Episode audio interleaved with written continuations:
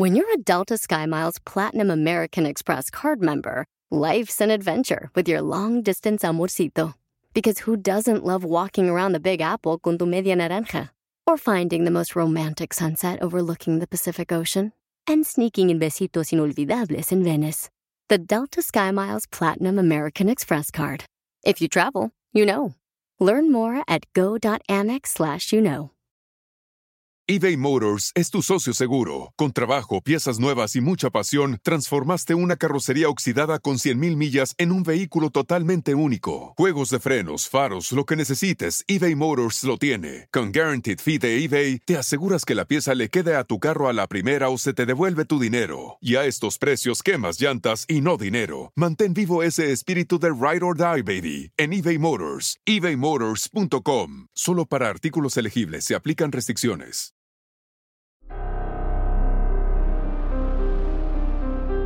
En Código Misterio encontrarás temas relacionados con energías, cuarzos, sanaciones, meditación, ovnis, fantasmas, pirámides, misterios inexplicables, culturas antiguas y continentes desaparecidos. Pero también nos remontaremos al conocimiento de nuestros ancestros para vivir una vida más sencilla pero plena. Bienvenidos.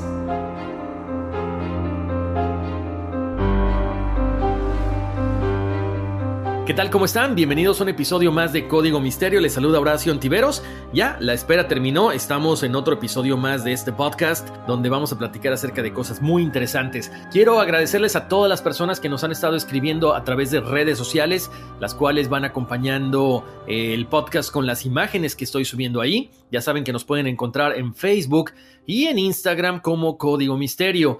Eh, para las personas que me preguntaban acerca de la oración, para terminar con el karma y con todas estas este cúmulo de energías que vienen pasando de generación en generación, lo pueden escuchar en Todos por el NES o también en All for NES, que es el otro proyecto donde yo estoy, que tiene que ver con bienestar integral. Escuchen esa, esa pequeña meditación, oración, la verdad que nos hace despojarnos de todas esas cosas que de repente no sabemos por qué las traemos hasta ahorita. Entonces son cuestiones que se pasan de familia en familia, que se pasan de vida tras vida, así que escúchenlas, se las recomiendo. Si quieren comprar cualquier cosa que les recomiendo por acá, eh, lo pueden hacer en mi página de internet, horacioontiveros.com. Ahí están los tarots, ahí están los cuarzos, algunos de los libros con los que yo investigo los temas que, que platicamos aquí en el podcast, ¿no? El día de hoy vamos a platicar de un tema muy interesante. ¿Por qué este tema? Bueno, es un tema que por ahí siempre ha causado mucha controversia de quienes están manejando o quienes mueven los hilos del mundo y coincidió que estaba viendo la serie de Netflix Ares y ahí básicamente se comenta cómo se le rinde culto a Baal Hamón o al dios Saturno, a Cronos, dios del tiempo, y de esta forma ellos sabían qué deparaba el futuro y así tomaban sus decisiones de manera que no se vieran afectados. Entonces, es un tema muy interesante. Al ratito platicaremos más acerca de esta serie, pero bueno, entremos de lleno como les decía ahorita. O sea, no solamente son los Illuminati, los masones, eh, Rosacruces. Eh, ahorita les vamos a ir contando acerca de las, podríamos decir, de las sectas más importantes que están bajo una sola, que en este caso es la que maneja los intereses socioeconómicos y políticos de todo el mundo. Ellos son la nobleza negra. No sé si ustedes habían escuchado hablar de esto. Es algo que a mí, la verdad, me sorprendió. Yo no había escuchado tanta información acerca de ellos. Pensé que los Illuminati o los masones eran los que manejaban todo esto, pero no. Eh, les cuento, vamos a, vamos a arrancar con quiénes son la nobleza negra, por supuesto. Eh, la nobleza negra es la aristocracia negra, que vienen siendo las familias con mucho poder que pusieron de lado al papado, bajo el Papa Pío IX, después de que el ejército del Reino de Italia dirigido por la familia Saboya ingresaran en Roma el 20 de septiembre de 1870. Ellos derrocan al Papa, derrotan a los estados pontificios y se hizo cargo del Palacio del Quirinal. Se dice también que la nobleza negra también es cualquier familia que produjo papas para el Vaticano, o sea, todos son realeza. Y la mayor parte de esta secta nobleza negra es realeza del Vaticano. O sea, ellos se consideran príncipes soberanos, ellos han estado siempre al mando del Vaticano y al mando eh, pues de muchos países, de la economía mundial, de las cuestiones políticas. Es muy interesante todo esto, ¿no? ¿Por qué se le da el título de nobleza negra? Bueno, no es una cuestión que tenga que ver con una raza, sino por la falta de escrúpulos que tiene esta gente. Por eso se le llama negra, obscura, porque ellos han empleado el asesinato, eh, abuso, secuestro, robo y cualquier tipo de engaño con tal de lograr sus objetivos. También se dice que la nobleza negra fueron las familias que financiaron y crearon la Santa Corporación del Vaticano, con cuál objetivo? Pues el de imponer la esclavitud mundial como una institución necesaria, con la única creencia de que hay dos cosas. Hay gente que nació para gobernar y hay otra gente que nació para ser gobernados. La idea de que algunas familias nacieron para gobernar es un poco arbitraria, pero bueno, así lo ven ellos. ¿Por qué? Porque piensan que la demás población del mundo está determinada, está condenada a que la opriman, a servir, a, a ser esclavos para esta élite que es la nobleza negra, ¿no? También se dice que, eh, bueno, han sido y son base de cualquier tipo de eh, organización criminal para muchos eh, investigadores. Son los dueños y controladores de todo el Vaticano, del Estado del Vaticano, de la Santa Sede, de la Sociedad de Jesús, de la Orden Soberana y Militar de Malta, de los Caballeros de Colón, de la Cosa Nostra, así como lo escuchan. También ellos han estado siempre esparcidos por toda Europa, están casados entre familias poderosas, entre familias reales, para así consecutivamente mantener el trono, por supuesto. Ellos son los gobernantes de los antiguos estados papales y trabajan en estrecha colaboración con otras familias. Pueden ser españolas, italianas principalmente, porque de ahí sale la nobleza negra. Eh, y bueno, como les decía ahorita, ¿no? Ellos manejan todas las monarquías que existen en Europa. De hecho, si nos vamos un poquito más atrás, la primera de las tres cruzadas, que va desde 1063 hasta 1123, establece el poder de la nobleza negra veneciana y solidificó el poder de la clase dominante adinerada. Para 1171, la aristocracia, la gente que está al frente de nobleza negra, logran controlar todo Venecia y a partir de ese momento, bueno, pues empiezan a manejar todo lo que son las eh, rutas marítimas de Venecia, de Génova, y todo esto es transferido a lo que se conoce después como el Gran Consejo, que es básicamente una aristocracia comercial, y entre ellos una de las familias más adineradas de Europa, especialmente de Italia, que son la familia Medici. Eh, en este caso, ellos manejaban la banca, ellos manejaban, como les decía, las ciudades más importantes, Florencia, Venecia, Génova, y a partir del periodo medieval, a principios del Renacimiento, pues se forma el primer banco tal como lo conocemos. Y fue el banco más famoso, que fue el Medici, que es fundado por uno de estos integrantes de la familia Medici, que es Juan de Medici. Desde entonces, Venecia ha permanecido en las manos de la nobleza negra ya saben, mucho poder, muchas influencias, no se tientan el corazón y de Venecia se han ido extendiendo a lo largo del mundo. ¿Sí? Europa, lo vamos a ir poco a poco platicando, incluso hasta América, por supuesto parte de África y demás. Ahora, los Países Bajos es uno de los lugares a los cuales se traslada la nobleza negra, específicamente en Ámsterdam. Eh, todo esto, recuerden, viene de Venecia, la nobleza negra. También se dice que le rendían culto a Baal, o Balhamón, al dios Saturno, quienes con el pasar del tiempo, bueno, fueron creciendo. Ellos, a final de cuentas, también, pues, financian lo que son las cruzadas, la Santa Inquisición y los viajes para descubrir América, que hay cosas que yo también encontré que, wow, me quedé sorprendido porque creo que no, al menos en lo personal, yo no tenía conocimiento de esto. A ratito les voy a comentar de qué, pero tiene que ver con el descubrimiento de América. Como les decía, todo esto está centrado en el Vaticano, todo esto ha estado siempre manejado por la, la familia o por las familias aristocráticas de la nobleza negra y el Vaticano se utiliza como punto central de control la Santa Sede es una de las entidades corporativas más antigua, para muchos investigadores incluso hasta criminal. Es una entidad criminal que existe. Ustedes saben, el, Estado del Vaticano es un Estado independiente. Eh, por ahí dicen que se maneja mucho lavado de dinero, entonces también muchas cuestiones políticas, eje y maneje de lo que sucede a nivel internacional. Vamos a empezar ahora con la cuestión de la masonería, ¿no? En sí como tal, la masonería cuenta con 300 años de historia oficial, ¿sí? Esto se inicia en 1717, que es la fecha en que se conoce como el inicio de la masonería especulativa.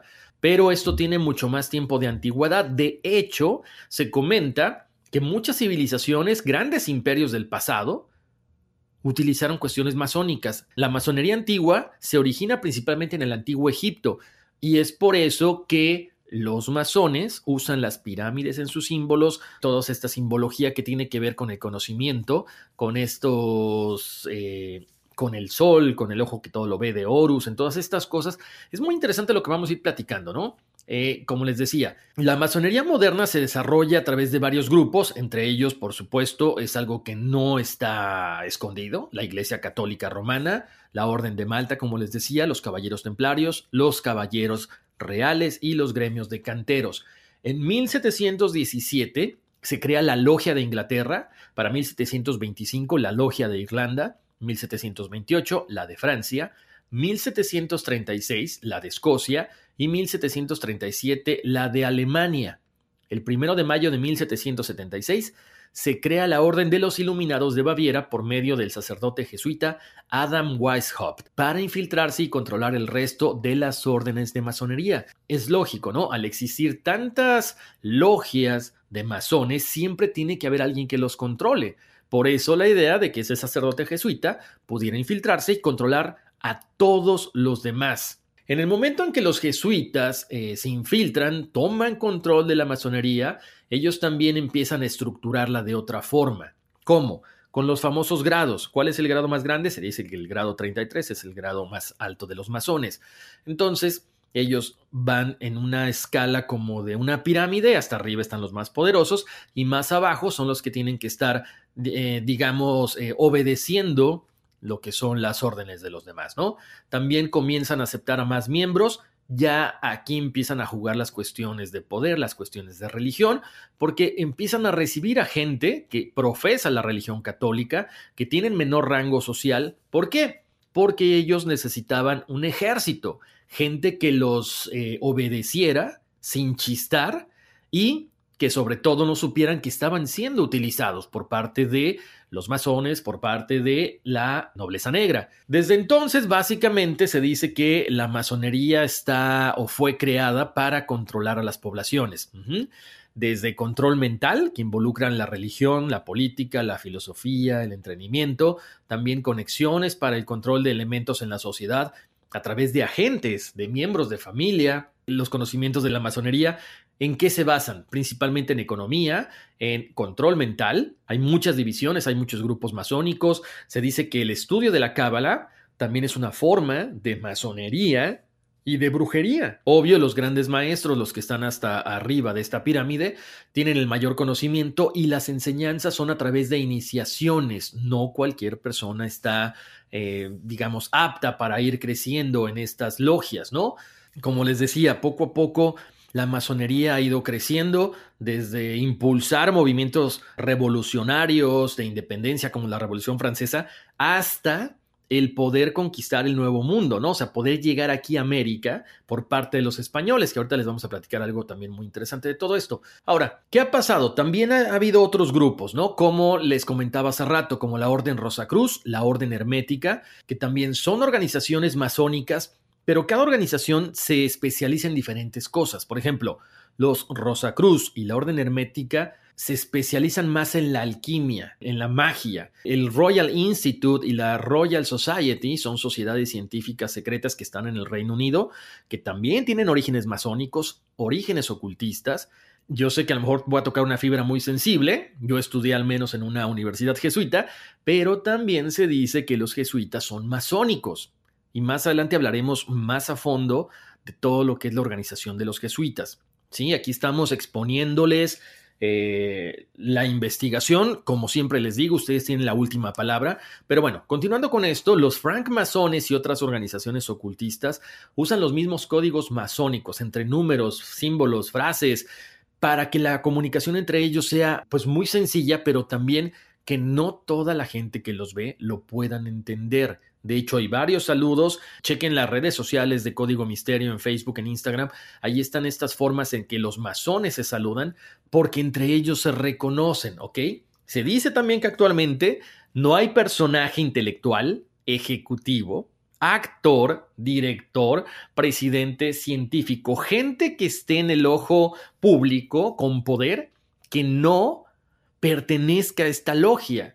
Sí, de hecho hemos, eh, hemos oído por ahí muchas cosas acerca de George Bush, de Obama, de Trump, de incluso en México de Benito Juárez, en fin, toda la élite política de todo el planeta se dice que pertenecen a esta logia de los masones. Bueno, ahorita les comentaba acerca de la compañía de Jesús, de los jesuitas. ¿Por qué se dice que ellos son parte de estas sociedades secretas, parte de los masones, parte de la nobleza negra? Bueno, la orden oficialmente fue creada el 15 de agosto de 1534 durante el reinado de Farnés, el día de la Asunción que coincide para muchos investigadores con el día de la fiesta tradicional para Lucifer desde el año 70 después de Cristo. Bueno, esta orden de los jesuitas fue aprobada por el Papa Pablo III mediante una bula Regimini Militantes Ecclesiae, o sea, regimiento militar de la Iglesia, que en este caso limitaba el número de miembros solamente a 60 personas. Pero tres años después esta, esta cuestión es revocada y básicamente eh, se quitan los límites y de hecho pues es una de las órdenes religiosas más grande en el mundo. Como les digo, específicamente se menciona que los jesuitas, al tener universidades, al tener escuelas, están enfocados en la educación, pero no en cualquier tipo de educación, sino a través del control mental.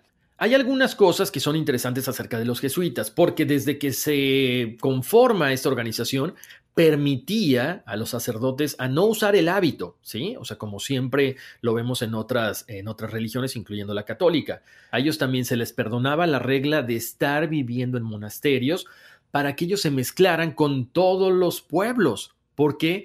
Porque de esta forma ellos sabían cómo la gente pensaba y podían manipularlos mentalmente. Toda esta formación fue aprobada por Francisco Borja, uno de los integrantes de esta familia tan famosa que también se les conoce como Borgia o Borga. Eh, bueno, también fue aprobada por el duque de Gandia, nieto del Papa Alejandro VI y patrono de Ignacio de Loyola. Ignacio de Loyola es el personaje que siempre estuvo al frente de los jesuitas. Él llamó la atención desde muy joven, específicamente al duque de Gandia, o sea, al duque de Borgia, porque fue encarcelado por la Inquisición por practicar una devoción religiosa. Borgia ve esta devoción que practicaba San Ignacio de Loyola y decide eh, tratar de meterlo cada vez más en la cuestión militar, porque él deseaba establecer una orden de monjes militares al servicio de los intereses de la Iglesia. Continuando con todo esto, una de las victorias más importantes del general superior Borja fue el año en el que él muere, porque él garantiza bajo la orden del Papa Gregorio XIII en 1572 los derechos de los jesuitas de negociar en el comercio y también en la banca. O sea, un derecho que no se le había concedido a ninguna orden religiosa, desde la Iglesia Católica, desde los Caballeros Templarios. Esta nueva orden militar y por supuesto religiosa tiene como primer objetivo llevar una guerra abierta contra todos aquellos cristianos que deseaban huir del oscurantismo del Papa de Roma en la Edad Media y con el objetivo de detener a la creciente y luego traicionada reforma cristiana protestante.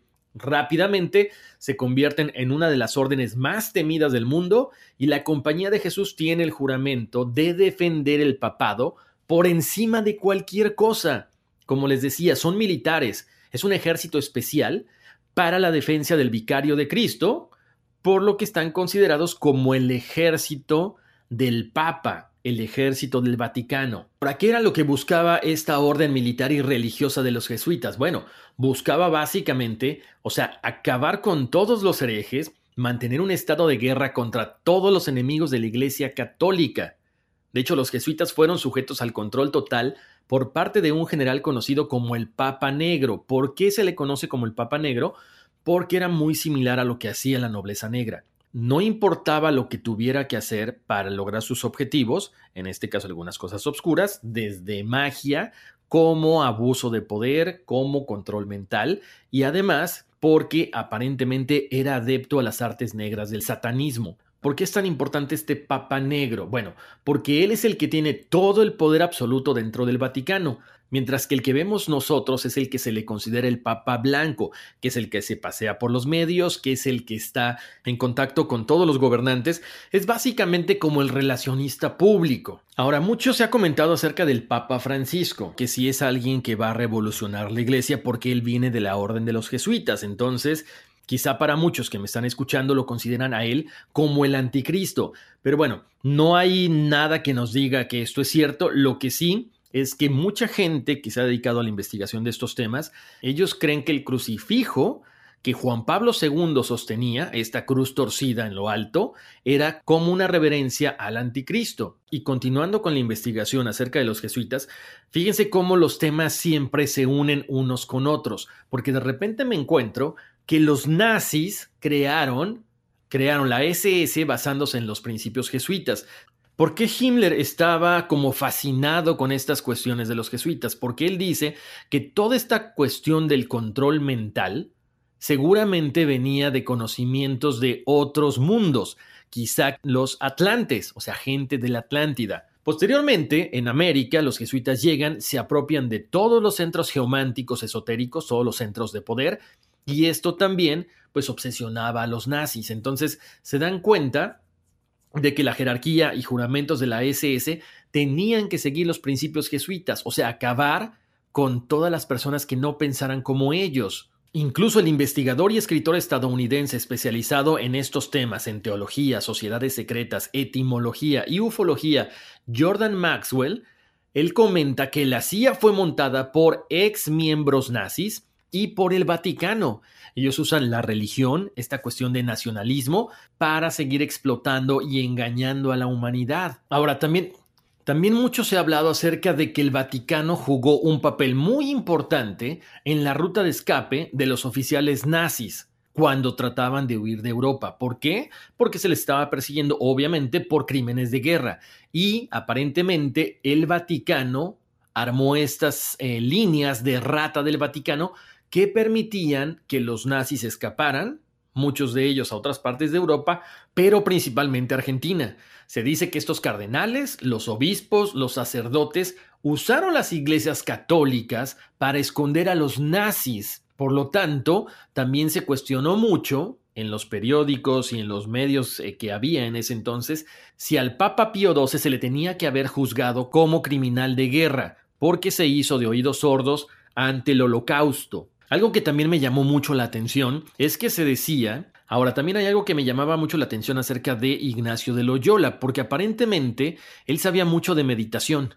A través de la oración, a través de la contemplación y de la visualización, él caía en trance y en éxtasis.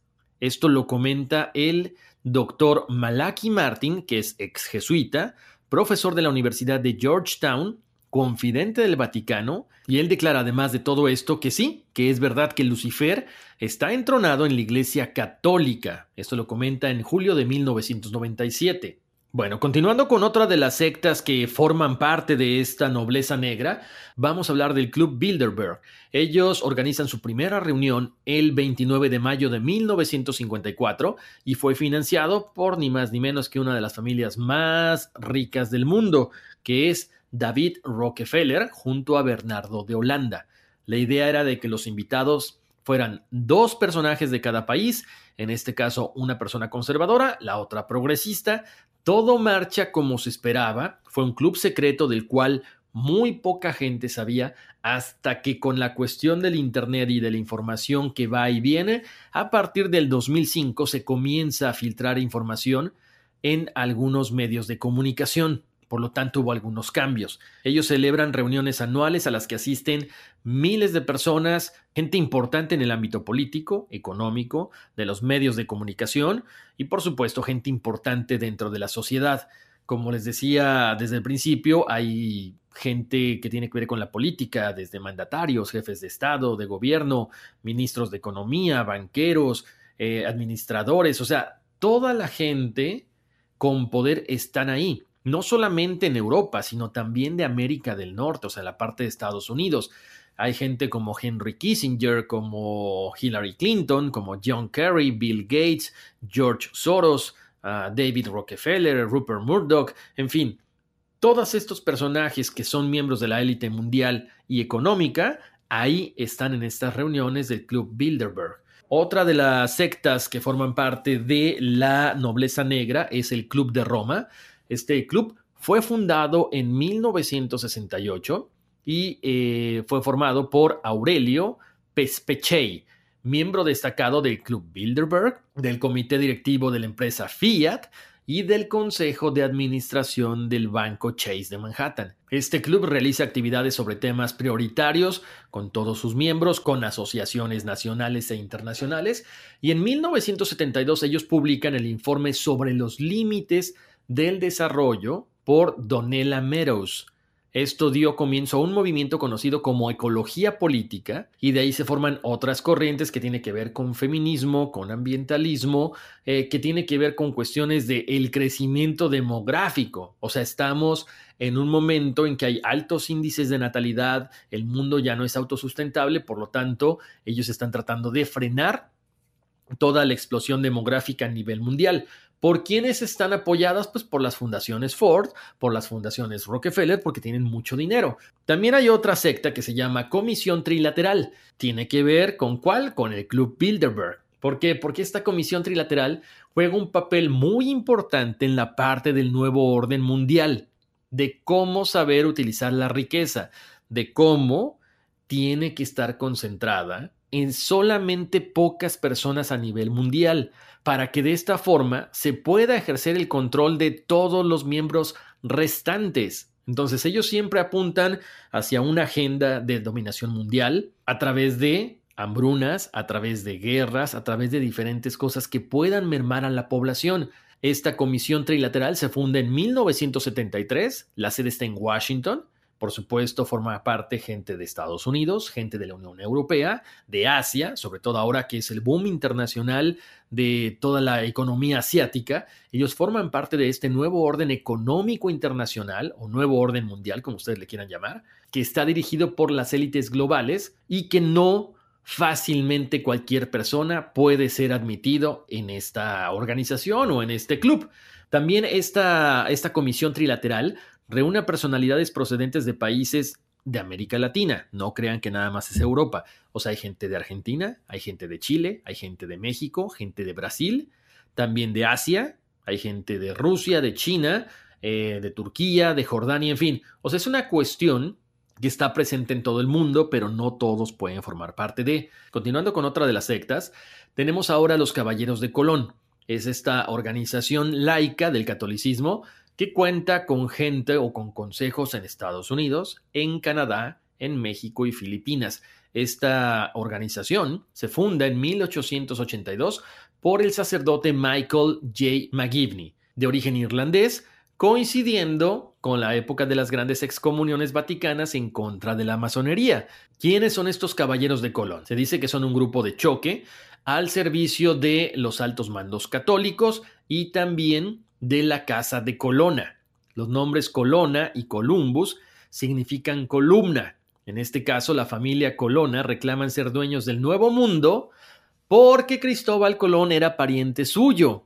Ahí les va, pongan mucha atención porque esto yo no lo sabía, me lo encontré en la investigación. Se dice que Cristóbal Colón no era su nombre real, sino Pedro Madruga, el conde de Camiña, un noble portugués caballero de la Orden de Cristo, de la cual se roba algunos mapas de navegación antes de traicionar al rey de Portugal. ¿Cómo le hacen para que no fuera perseguido? Bueno, pues ocultan su nombre para evitar problemas de Estado a la hora de reclamar los nuevos territorios.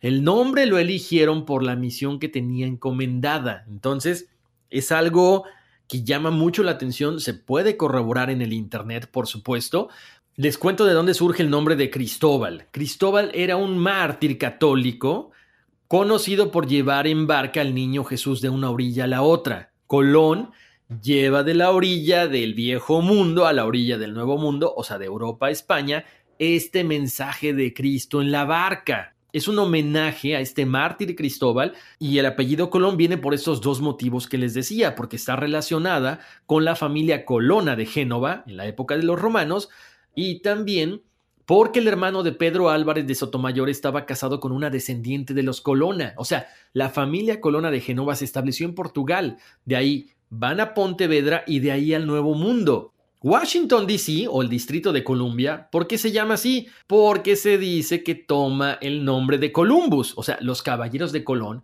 usaron este símbolo de las fases romanas para su logotipo, que se encuentra en edificios federales en los sellos del Distrito de Columbia, porque todo esto forma parte del mismo circo. La Organización de los Caballeros de Colón declaró en el 2015 2.200 millones de dólares en ingresos. Y de ahí a la fecha no se sabe cuánto han ganado. Pero lo que sí se sabe es que durante la última década esta organización ha donado 1.550 millones a obras de beneficio. No sabemos si es un beneficio para toda la población o simple y sencillamente como eh, una tapadera para los negocios sucios que están ellos realizando y el control del mundo, ¿no? De hecho, en 2013 se comenta que donaron 2 millones de dólares al Papa Francisco para caridad en Medio Oriente. Además, esta organización utiliza todo el dinero que tiene para influir en las decisiones que toma la Iglesia en cuestiones de medios, en cuestiones de noticias, en cuestiones de sometimiento. La sede de los Caballeros de Colón está en New Haven, Connecticut, pero también está la sede de Schools and Bones de la Universidad de Yale. ¿Y quiénes han pertenecido a estas organizaciones? Policías, abogados, jueces, miembros de la política como George Bush, en fin, personajes muy importantes han pertenecido a Schools and Bones, esta organización secreta que no se sabe qué es lo que hacen específicamente. Continuando con otra de las sectas, nos encontramos la Soberana Orden Militar de Malta. quien forma parte de esta orden? Ni más ni menos que la reina Isabel II, y se comenta que la Soberana Orden Militar de Malta es la continuación de la Orden del Templo y el principal consejo militar que trabaja en colaboración con otras órdenes para administrar la realeza protestante, y de las familias más poderosas como los Windsors y los Hohenzollerns. La Orden de Malta y la Orden de San Juan son organizaciones masónicas con grandes maestros, con títulos para la iniciación y se dice, como lo hemos visto en películas, en series de televisión, que el título de caballero es el título más antiguo que existe. Ahora tenemos que hablar de la nobilísima Orden de la Jarretera. Esta orden es una de las órdenes de caballería más importantes y más antigua del Reino Unido se fundó en 1348 por el rey Eduardo III y es considerada como la cúspide en el sistema de honores de la Gran Bretaña. Se dice que estaba inspirada por los Caballeros de la Mesa Redonda y es como una continuación de la Orden de los Caballeros Templarios de Londres, encabezada por la reina Isabel II. Es un hecho que la corona británica usa a estos caballeros de la corona como agentes que prometen su lealtad a la casa de Windsor y a cambio que se les da poder, riqueza, todo lo que ellos quieran, poder de influenciar en las diferentes tomas de decisiones que ellos hacen. Aquí lo interesante del caso es que los miembros de la Casa Británica de Rothschild son caballeros de la Casa de Windsor. Ese apellido Rothschild, al rato les voy a comentar quiénes son y por qué tienen tanto dinero. Las familias Rothschild y Goldsmith son importantes porque financian la parte judía de Windsor. Evelyn de Rothschild fue nombrado caballero por la Orden Británica y Jacob Rothschild es el asesor económico del príncipe Carlos en Gales. O sea, la familia británica Rothschild sirven a la casa de Windsor. Henry Kissinger, que hace rato les comentaba, es uno de los encargados principales de llevar a cabo la agenda de despoblación como autor del informe Kissinger sobre la desaceleración del crecimiento de la población.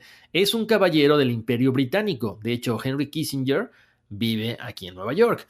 ¿Quién forma parte también de esta organización? Bill Gates, que lo hemos visto muy activo con la cuestión de la despoblación mundial, con la cuestión de la geoingeniería, de suministrar vacunas a todo el mundo y también, no sé si estaban al, tanto, de querer tapar eh, los rayos solares con un... es como una sustancia, es como una cuestión eh, hecha de carbono para que los rayos solares no perjudiquen tanto al planeta como lo han hecho hasta ahora. En vez de apostarle a todas estas energías que no contaminan, prefiere él tapar el sol con algunas cuestiones químicas, muy parecido a lo que hicieron los Simpsons cuando querían tapar el sol, ¿no? Continuando con otra de las sectas, encontramos a la Santa Corporación del Vaticano. Como les decía, la Ciudad del Vaticano se conforma como Estado independiente en 1929, cuando se firman los pactos de Letrán, elaborados entre la Santa Sede y el régimen fascista de Benito Mussolini, quien estaba unificado con los nazis.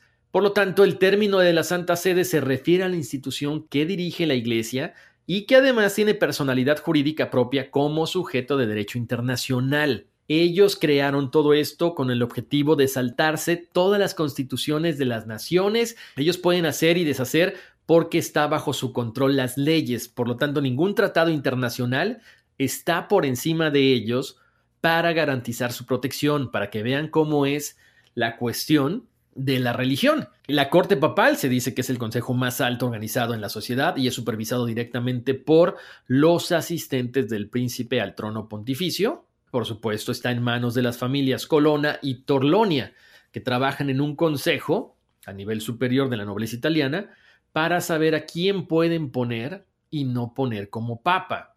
Se dice que la nobleza italiana y austriaca están casadas entre sí, por lo tanto trabajan con mucha colaboración con todas las otras organizaciones, con todas las otras sectas, por la Orden Militar de Malta, por la nobleza italiana, por la Cosa Nostra, por la nobleza alemana, austriaca, en fin, todo esto que maneja diferentes mafias a nivel internacional, que tienen que ver también con qué? Con uno de los paraísos fiscales como lo es Suiza. Ellos utilizan el Banco de Pagos Internacionales para obtener riqueza de otros bancos a través de contratos fiscales para lavar y ocultar dinero que entra precisamente en este país de Suiza. Ahora nos vamos a ir con otra de las sociedades que se volvió muy famosa recientemente, bueno, recientemente hace unos años, a partir de la película de Dan Brown, del Código de Da Vinci. Estamos hablando del Prioriato de Sion. Se forma en 1099, pero los últimos miembros del Prioriato de Sion se unen a los jesuitas en 1617. Por lo tanto, se dice que a partir de 1618 deja de existir como tal. Pero tenemos nuestras dudas. Dentro de los grandes maestros de este prioriato de Sion estaban ni más ni menos que Isaac Newton, Víctor Hugo, Leonardo da Vinci, Botticelli, Jean Cocteau, que es un escritor parisino, y de hecho Leonardo da Vinci estuvo al frente del prioriato de Sion entre 1510 y 1519 en calidad de gran maestre de la hermandad. ¿Qué buscaban ellos? Bueno, ellos dicen que el linaje de Cristo se perpetúa en secreto en Francia hasta que en el siglo V comienza a emparentarse con sangre real francesa, iniciando este linaje conocido como la Casa Merovingia. Los merovingios fundan París es una de las razones por las que la leyenda del Grial es tan importante en Francia. Hay muchas misiones vaticanas que se han encomendado a encontrar el Santo Grial, que mucha gente y muchos investigadores dicen que en realidad era como para erradicar a los miembros de la familia real, como el rey Dagoberto, que fue el rey de Francia, que apuñalan en un ojo mientras dormía. Después fue asesinado por el Vaticano y por Pipino de Eristal, que estaban confabulados a finales del siglo VII. Con el asesinato de este rey, Dagoberto, la dinastía merovingia casi desaparece de la faz de la tierra, pero misteriosamente, por suerte, el hijo Sigeberto logra escapar secretamente de este ataque, continúa con este linaje y más adelante incluyó a Godofredo de Bouillon, fundador del Prioriato de Sion. Ahora, ¿por qué era tan importante el Prioriato de Sion? Como les comentaba ahorita, es fundada en Jerusalén por este rey francés que logra eh, escapar de los intentos de asesinato por parte del Vaticano y se dice que este rey tenía un importante secreto, un secreto que había estado en su familia desde los tiempos de Jesús. Él temía que este secreto se perdiera a raíz de su muerte, por lo tanto funda el prioriato de Sion con la misión de velar por él, transmitiendo este secreto de generación en generación. Durante sus años en Jerusalén, el prioriato tuvo conocimiento de una serie de documentos enterrado bajo las ruinas del templo de Herodes, que a su vez fue construido sobre el templo del rey Salomón. Según creían, esos documentos confirmaban el secreto de Godofredo y era de una naturaleza tan explosiva que la iglesia no pararía hasta hacerse con ellos. El prioriato juró que por más tiempo que les llevara deberían recuperar los papeles, protegerlos para siempre, logrando así que la verdad no se perdiera. Durante todos estos siglos, el Santo Grial, las cajas que contenían esos documentos antiguos, restos humanos, fue el mayor secreto del prioriato y de su paradero, por supuesto, nunca quedó una constancia escrita. Por eso es que más que nada se comenta como un mito. Pero ¿cuál era el secreto? Bueno, aparentemente que Jesús tuvo descendencia con María Magdalena y precisamente, como les decía ahorita, hubo una descendencia, siempre se mantuvieron puros, hasta que en el siglo V pues tuvieron que emparentarse con sangre real francesa. Otra de las sectas también que tiene mucho que ver con la nobleza negra son los caballeros templarios, estos caballeros que eran guerreros, que era una sociedad pues digamos muy parecida a como se conforma en su inicio los jesuitas con Ignacio de Loyola, o sea, una sociedad religioso-militar, los bancos, las iglesias eran los lugares más fuertes para ellos. De hecho, se les eh, atribuye el concepto de banca moderna a los caballeros templarios. ¿Con qué objetivo se crea esta organización? Bueno, como ustedes saben, la nobleza europea siempre cargaba con mucho oro, era muy peligroso para ellos, por lo tanto, los caballeros de la orden les permitían depositar ese oro en una iglesia y lo podían retirar en otra iglesia. Así podían viajar de un punto a otro por toda Europa sin necesidad de estar cargando dinero y exponerse a que los asaltaran o los mataran. Solamente tenían que acreditarse con documentación, pagar una comisión a estos caballeros o a la iglesia y eso era todo. Muchas personas creen que los caballeros templarios eran también este ejército al servicio del Vaticano, pero también se sabe que no solamente estaban tratando de proteger Tierra Santa, sino que estaban buscando los documentos enterrados en las ruinas del templo del rey Salomón. Bueno, ¿qué pasa con estos eh, documentos que aparentemente estaban debajo del templo del rey Salomón? Se dice que sí lo encontraron, se dice que estuvieron excavando en estas ruinas y que encontraron un tesoro increíble en este templo, regresan a Europa, donde su influencia se acrecenta de la noche a la mañana se les dio un poder ilimitado, pero esto a final de cuentas también fue contraproducente, porque la iglesia al darse cuenta de la cantidad de dinero y de poder que tenían, pues decidieron perseguirlos y acabar con esta organización, esta secta, porque representaba un peligro para la estabilidad del Vaticano. Ahora, ¿por qué era tan importante el Santo Grial? Como les decía, aparentemente estos documentos revelan el secreto que se conocen con el nombre de Sanct Grial. O sea, Godofredo de Bouillon, que es el que funda la Orden de los Templarios, recupera estos documentos del templo del rey Salomón para demostrar los vínculos hereditarios de estos merovingios con Jesucristo. El sang real tiene que ver con la sangre real de Jesús y María Magdalena, como les comenté. La palabra sang real ha evolucionado hasta formar el término mucho más moderno, santo grial. Mucha gente piensa que el santo grial era este cáliz con el que Jesús comparte en la última cena, pero no se sabe exactamente. Lo que sí es que siempre se ha comentado que los documentos es más importante que el tesoro en sí porque estaría descubriendo la naturaleza del grial. Muchas personas también relacionan el Santo Grial con esta última cena, pero también con eh, la copa con la que José de Arimatea recoge la sangre que le brota del costado de Jesús al momento de la crucifixión. Por otro lado, si recordamos las escenas de la película de Código de Da Vinci, se menciona al cáliz no como una copa, sino que tiene que ver con la cuestión de la divinidad femenina. Otra de las cosas también es que mientras el maestro Leonardo da Vinci, mientras él estaba eh, al frente del prioriato de Sion, se dice que tuvo que cambiar de ubicación muchas veces estos documentos, que ha pasado por toda Europa hasta llegar a Jerusalén. Este grial ha cambiado por lo menos de ubicación en seis ocasiones. La última vez que aparentemente fue visto fue en 1447, cuando varios testigos oculares describieron cómo de repente hay un fuego en un lugar, casi destruye los documentos, pero fueron apenas salvados por varias personas.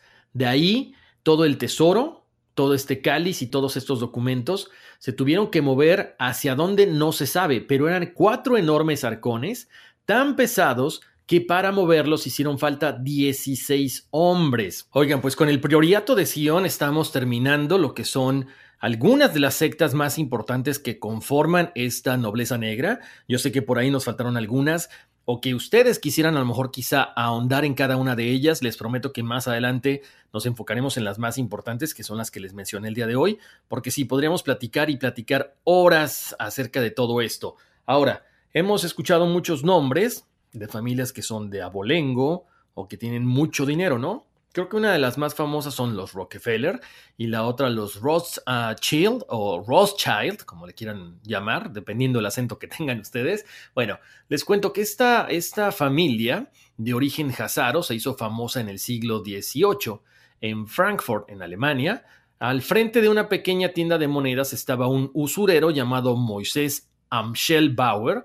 El primero en nacer de sus ocho hijos fue llamado Meyer Amschel Bauer al que su padre le enseñó todos los secretos de las finanzas, préstamos de dinero, colección de monedas y básicamente la usura, ¿no? Como lo mencionábamos ahorita. Mayer Amschel se hizo cargo de la empresa familiar y en 1755, tras la muerte de su padre, cambian el nombre de la familia por el de Rothschild debido a que su tienda era conocida como la del escudo rojo, que en alemán se pronuncia Rothschild, que colgaba en la puerta de la tienda. Posteriormente, la suerte de esta familia pues eh, le cambia radicalmente. ¿Por qué? Porque Mayer Amschel Rothschild empieza a trabajar en la banca de los Oppenheimer en Hannover. Uno de los hijos de Samuel Oppenheimer, Simón Wolf Oppenheimer, establece una casa de banca en Hannover. Un hijo de Simón Wolf, Jacob Oppenheimer, continúa la casa bancaria de la familia.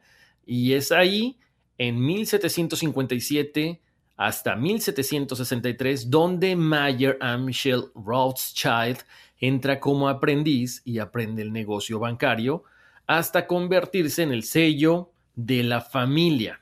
Samuel Oppenheimer fue un banquero judío, él fue diplomático de la corte imperial, eh, fue también un proveedor militar para el Sacro Imperio Romano, disfrutó de todos los favores del emperador Leopoldo I, a quien le adelantaba considerables sumas de dinero para la Gran Guerra Turca de que esto es importante mencionar porque Mayer incrementa la fortuna familiar trabajando precisamente a favor de las guerras. Él se da cuenta de que es mucho más rentable prestarle dinero a los gobiernos que prestarle a la gente común. Por lo tanto, pues él estuvo trabajando como financiero para el príncipe Guillermo I y de ahí ha ido creciendo su fortuna, se ha ido metiendo en las casas reales de Europa ¿Y qué les puedo decir? O sea, todo esto es una larga historia que hemos estado escuchando durante muchísimos, muchísimos años. Oigan, les comentaba acerca de, eh, al principio de la serie de Ares. Yo se las recomiendo. Solamente hay una temporada, está bastante buena. Hablan, como les decía, eh, pues de todo lo que está sucediendo actualmente, de cómo estas familias eh, eligen a quienes van a ser los siguientes gobernantes, desde una que les gusta, una logia de universidad, hasta a lo mejor quienes van a estar al frente controlando el mundo. Entonces hablan de esta bilis negra, que cuando tú sacas esta bilis negra, que según los doctores no existe, sino en un plano astral, bueno, pierdes todo temor, todo miedo, todo pudor que te pudiera evitar hacer las cosas. Entonces, si tienes que matar, si tienes que hacer una vejación, si tienes que hacer algo, eh, pasar sobre alguien, pues no importa porque esa bilis negra ya no está en ti y eres capaz de afrontar cualquier cosa. Sorry si les di algún spoiler, pero se la recomiendo si les gustan estas cosas de las sectas que manejan al mundo. Y como les decía, chequen todas las fotos, ahí están en las redes sociales de Código Misterio, Facebook e Instagram. Nos pueden descargar en todas las plataformas de audio. Estamos en Spotify, estamos en Google Podcast, Apple Podcast, en iHeart, en TuneIn en Amazon, en la que tú quieras. Búsquennos ahí. Si no es mucha molestia, me pueden regalar sus comentarios, sus calificaciones. Se los voy a agradecer muchísimo. Pasen la voz de que estamos acá. Cada semana un episodio diferente. Como siempre, acompañado de imágenes para que ustedes vayan este, constatando todo lo que yo les voy comentando. Muchísimas gracias por su atención. Nos escuchamos la próxima semana. Les mando un abrazo muy grande. Bendiciones y vámonos, que aquí espantan. It's your time. Join global thought leader, executive producer, and New York Times bestselling author TD Jakes and today's leading culture shifters for an experience unlike any other. At the 2024 International Leadership Summit, spiritual and business leaders can gain the practical tools they need to maximize their timing for success. With world class discussions, breakout sessions, and networking opportunities, this is where your dreams turn into reality. Timing is everything, and your time is now. March 21st through 23rd in Dallas, Texas. Register today at thisisils.org.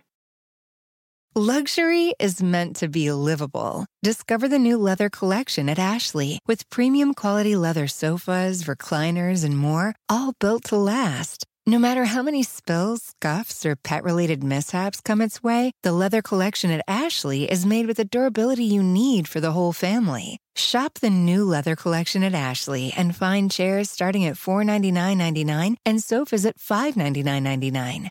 Ashley, for the love of home.